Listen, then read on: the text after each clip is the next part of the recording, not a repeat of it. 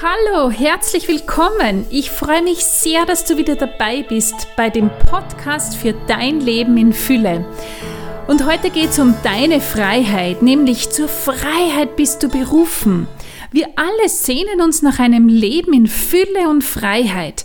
Wir alle wollen unser Leben nach jenen Vorstellungen leben, von denen wir überzeugt sind, dass sie Glück und Erfüllung bringen. Denn kein Mensch möchte unglücklich leben. Die Frage ist nur, warum tun es dann so viele? Warum sind so viele Menschen unglücklich und unzufrieden mit dem, was sie haben und was sie tun?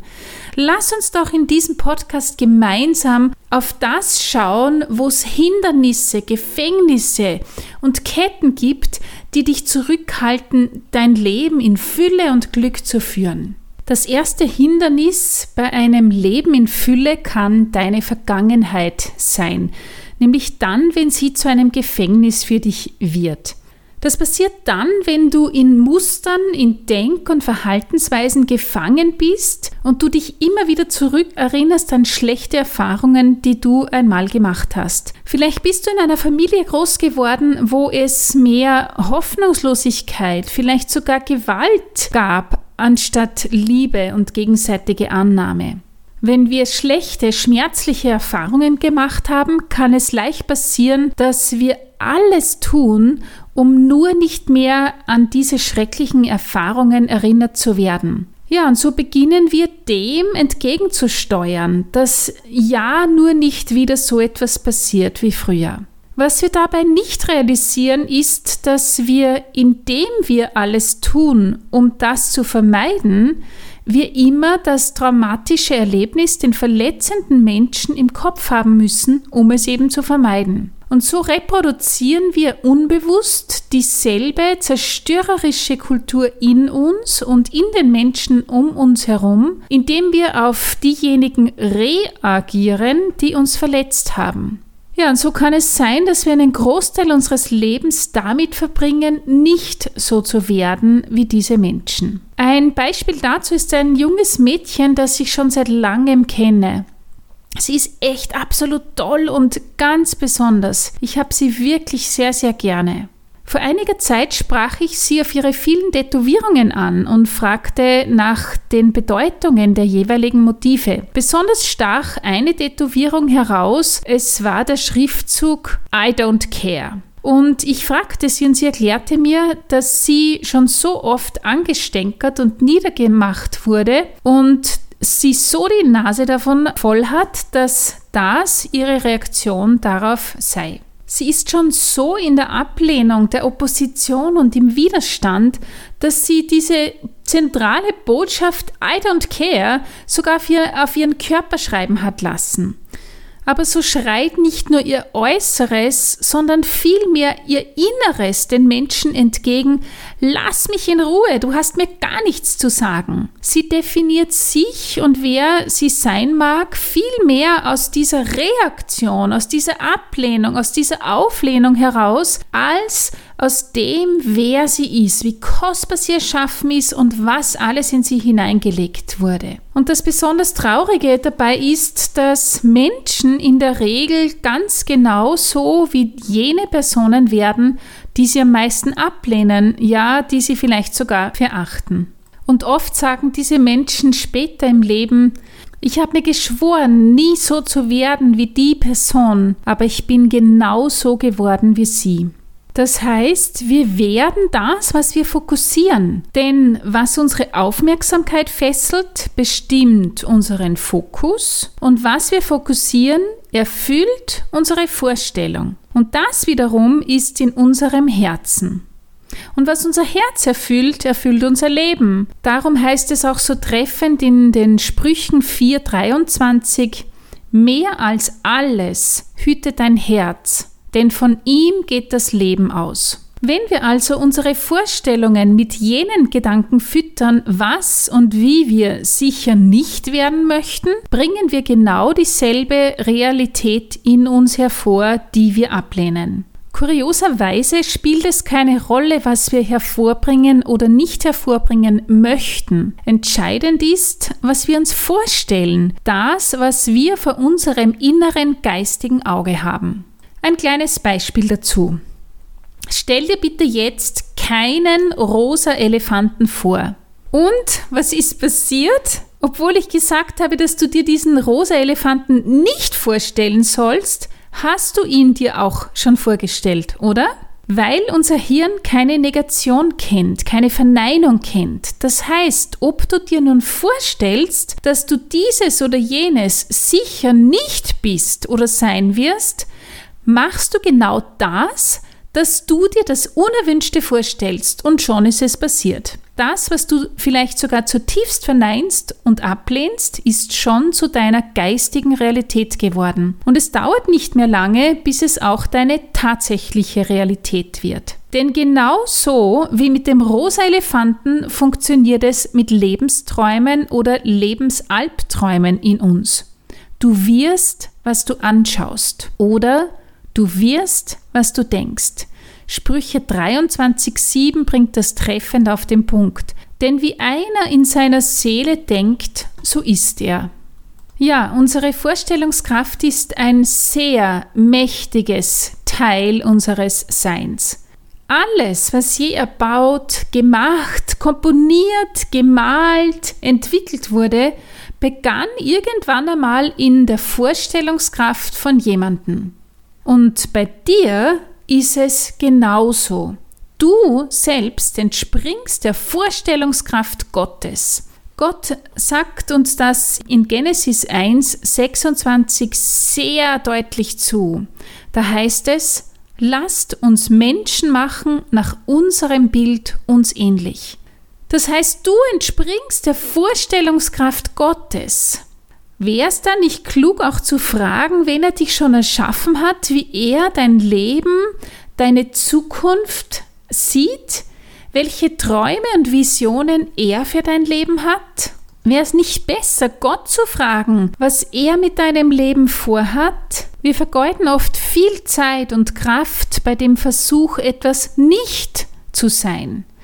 Und um etwas nicht zu sein, um etwas zu vermeiden, musst du es ja ständig vor deinem geistigen Auge haben. Das Verrückte daran ist, dass du das hervorbringst, was du dir vorstellst. Das erklärt auch, warum so viele Leute ihre Kinder auf dieselbe schlechte Art und Weise behandeln, wie sie einst von ihren eigenen Eltern behandelt wurden. Aber es gibt große Hoffnung, denn wir können aus dem Gefängnis unserer Vergangenheit ausbrechen, indem wir auf den Ruf Gottes hören, der auf unserem Leben liegt, und indem wir über seine Vision meditieren, seine Vision für mein Leben wiederkauen. Wir werden zu der Person, die Gott ins Dasein gerufen hat, wenn wir seinen Traum über unser Leben träumen. Eines der absolut besten Beispiele für jemanden, der Gottes Traum für ihr Leben meditiert und so mit Gott geträumt hat, ist die Mutter Gottes. Sie bewegte das Wort Gottes in ihrem Herzen und schenkte dem Erretter der Welt das Leben. In Lukas 2,19 heißt es: Maria aber bewahrte alle diese Worte und erwog sie in ihrem Herzen. Was sie innerlich vor Augen hatte, wurde Fleisch und wohnte unter uns durch ihre unbefleckte Empfängnis. Was hast du vor deinem inneren Auge? Wovon träumst du mit Gott? Gibt es Worte, die dir Gott zugesprochen hat und meditierst du über ihnen? Sprichst du sie aus über dir und wohnst du in diesen Worten? Wenn wir mit Gott träumen, werden wir zu Meisterstücken seiner Vorstellungskraft. Ein sehr großes Hindernis für ein Leben in Freiheit, das uns an unsere Vergangenheit kettet, ist Unvergebenheit.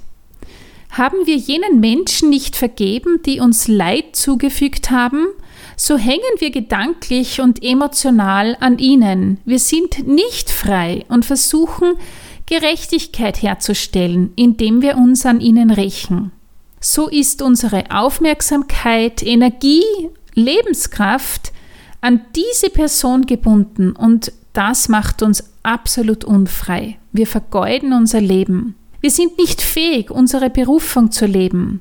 Nur wenn wir den Menschen vergeben, die uns Unrecht angetan haben, wird es uns möglich, unser Leben in Freiheit zu leben. Manchmal müssen wir anderen Menschen vergeben. Manchmal sind wir selbst, denen wir vergeben müssen, um frei zu sein. Vergebung bedeutet nicht einfach Schwamm drüber. Es heißt auch nicht, dass wir der Person, die mich verletzt hat, wieder vertrauen müssen. Vergebung bedeutet vielmehr darauf zu verzichten, dass die Person, die mir das Unrecht angetan hat, dafür gestraft wird. Wenn du vergibst, dann verzichtest du auf dein Recht, auf die andere Person hinabzublicken, sie gering zu schätzen oder sie gar zu missachten. Indem du vergibst, hebst du die Person auf den Platz ihrer Ehre zurück. Du stellst den Standard der Wertschätzung wieder her. Ich kenne eine Familie, in denen Vergebung nicht angewandt wurde und wird. In dieser Familie gibt es sehr viel Leid, sehr viele Wunden. Denn der schlimmste Fehler, die gröbste Verletzung wurde zum neuen Standard, mit dem sich diese Familienmitglieder nun begegnen. Und eine noch gemeinere Verletzung setzt wiederum den neuen Standard für mehr Verletzungen. Diese Familie würde ich eher mit einem Vorgeschmack der Hölle bezeichnen, als einen Ort der Liebe, des Friedens und der Wertschätzung. Die Verletzungen darin zerstören nicht nur das Miteinander, sondern auch die Liebesfähigkeit, den Selbstwert und die Hoffnung auf ein erfülltes Leben. Und wenn wir missgebaut haben, ist es wichtig, diejenigen, die wir verletzt haben, und Gott um Vergebung zu bitten. So können wir wieder zu jenem hohen Standard zurückkehren, den Gott für uns bestimmt hat. Vergebung stellt den Standard der Heiligkeit in uns und durch uns wieder her. Königskinder konzentrieren sich darauf, das zu sein, wozu sie berufen sind.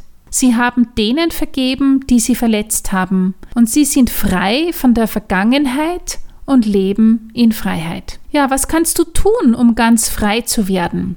Nimm dir doch etwas Zeit, um folgende Fragen durchzudenken. Erstens, lebst du dein Leben als Reaktion auf jemanden oder auf etwas? Tust du alles, um ja nicht wie der oder die zu werden? Zweitens, gibt es Menschen, denen du etwas vorwirfst, denen du noch nicht von Herzen vergeben hast? Wenn ja, bitte Jesus darum, dir dabei zu helfen, er liebt es, dir entgegenzueilen und dir in dieser Unvergebenheit zu helfen, dich zu stärken und dich genau darin zu lieben. Drittens, gibt es einen Bereich in deinem Leben, wo du dir selber noch nicht vergeben hast, wo du noch selber dir Vorwürfe machst und dich moralisch anprangerst? Trage es zu Jesus und vergib dir selbst. Und viertens, Gibt es Menschen, mit denen du in einer Art und Weise umgehst, wie du es eigentlich nicht möchtest?